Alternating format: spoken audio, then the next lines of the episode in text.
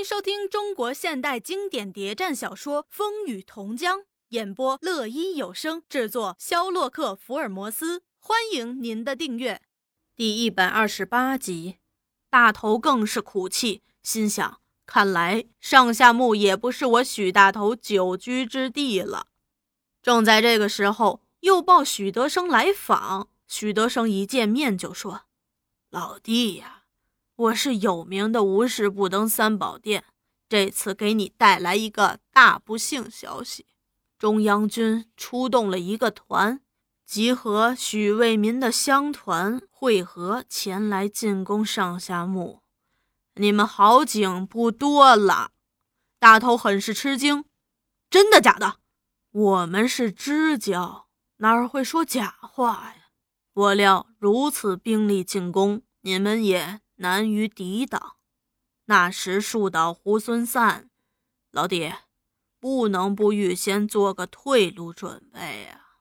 大头十分沉闷，低头不语。许德生故意问道：“有困难吗？”大头叹了口气：“唉，即使大树不倒，猢狲也要散了。”许德生知道话中有话，忙问。这话怎么解呀？大头心怀不满，也就把他和大姑那场争吵说了。许德生道：“那你怎么办呢？”大头表示为难，也是进退为难啊。许德生表示无限同情：“你既然如此为难，当今此州广招四方好汉，共同反共，那许伟民、许天才凭什么当司令、当参谋长？”还不是为的手头有点实力，凭你这支飞虎队，只要投奔过去，怕不也是个团长、副司令了？如你能把天雄大哥一起拉过去，功劳就更大了。大头摇头，唉，我已是过江的泥菩萨。许德生故意试探，也有门路问题吧？大头点头。许德生于是摊牌：“不瞒老弟，我二探上下墓都是受了特派员的委托来探你们虚实的。现在何文义、何文宏兄弟都在何氏被扣，天雄的后路已断，容不得他不低头。我们是老朋友，我特别照顾你，劝你抢先一步和特派员打上关系。”将来论功行赏，少不了你得第一功啊！我说的全是真话，不信你可以跟我和吴特派员见次面，谈次话。这消息使许大头大为震动。许天雄的后路真的断了。他了解许天雄，如果这消息属实，就等于断了他的命根儿，不会不低头的。到那时，又不知会出现个什么局面。只是有点不放心，你怕什么？他不会抓你的。就在我家会面，双方都不许带很多人，他带来的只有三五个人，你也只能带三五个，其余一切由我安排。不过这件事要非常秘密，天雄大姑那儿都不能走漏一点风声。事已破上来，大头想想，谈得好就谈。谈不好也无损，便也答应了。当晚，许大头带了十几个亲信，悄悄地赶赴金井。许德生早做准备，他在村口接住他，并低声说：“吴特派员已到，人家很守信用，只带了五个人，你却带来这么多人，我叫他们在村口等着就是了。”哎呀，不管谈成怎样，在我们家。双方都不许动手啊！只要他不动手，我也不动手。这样，他也紧随身带着五个人进村。这金井是个半桥乡，小康人家儿子到了十几岁，就由父母筹笔款买张大字儿出洋去。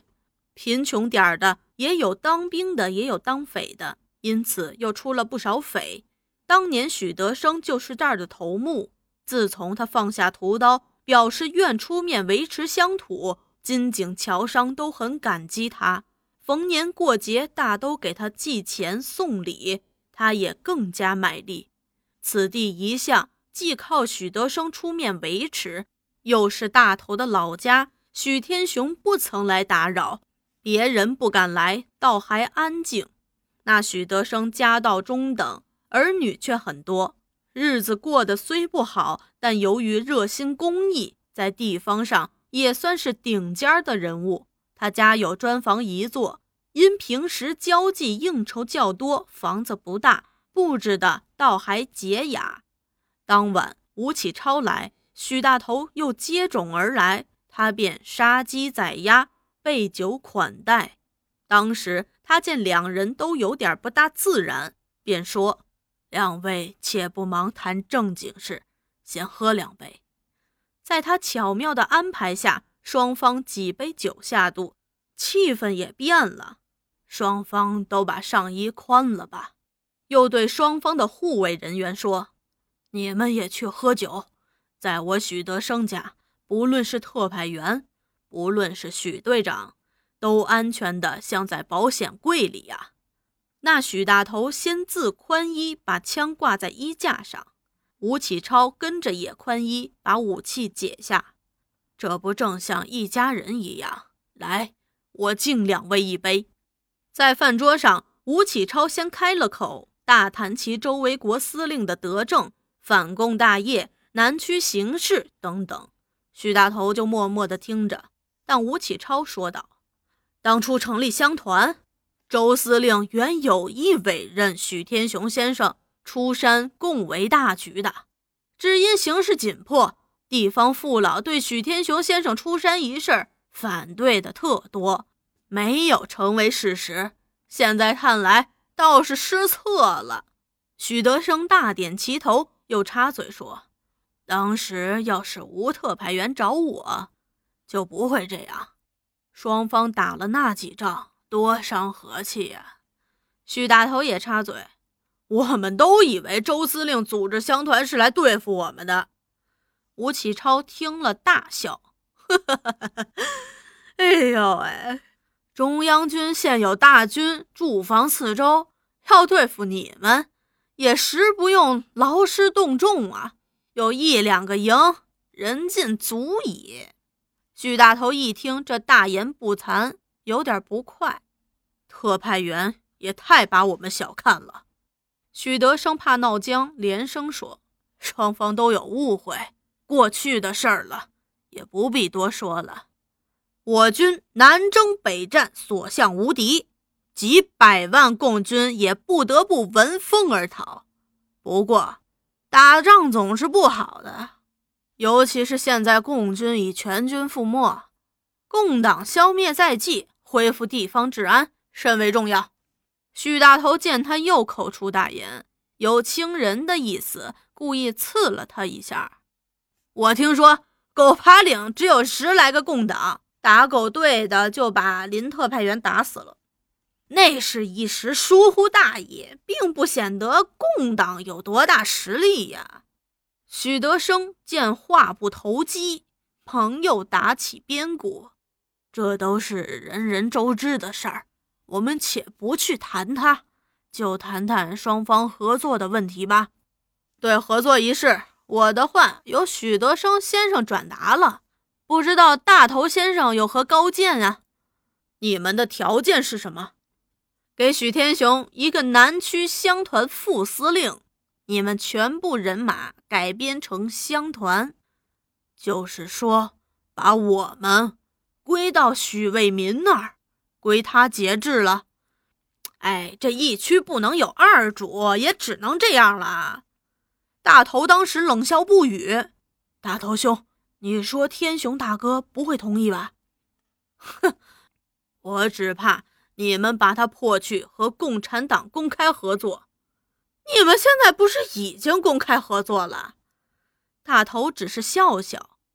饭后，大家退到另一间房去。许德生忙着和双方私下交换意见。不久，谈判又开始了。吴启超道：“大头先生，你真的是难得的人才啊！只可惜在许天雄那儿受委屈了。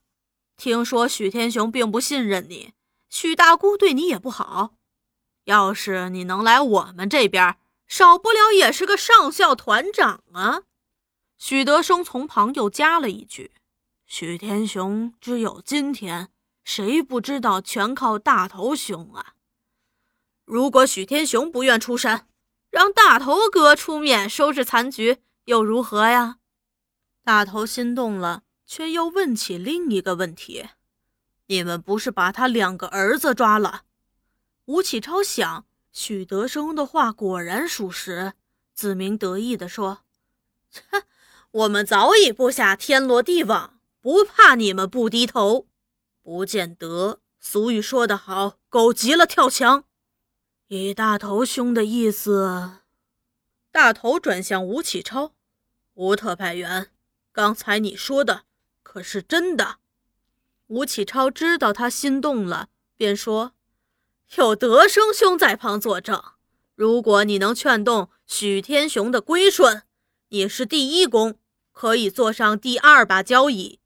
如果许天雄执迷不悟、蛮干到底，就由你出面收拾残局。自然，副司令一职也是你的。收拾残局，我的力量尚嫌不足。劝天雄大哥归顺，我试一试吧。事不宜迟，迟了我们就动手。许德生也从旁插话。大头哥的飞虎队是天雄手下的王牌，谁个不知？大丈夫做事要有点胆量，不能老灭自己的志气，长他人威风啊！劝降一事，你看前途如何呀？天雄多疑，大姑死硬，不易。不过他现在已把脖子给你们套上了。也早有洗手不干的意思，不是不可能。这万一真的他狗急了跳墙，与土共合作到底，怎么办呀？自然就得借重大头哥来收拾残局了。大头还有点信心不足。我的力量，吴启超笑道：“哼，你忘记了，还有我们这个后盾呢。”许德生也说。有三千大军可以助你一臂之力。大头不语，心里却跃跃欲试。下半夜他们谈的就不同了。将近天亮时，两人分手。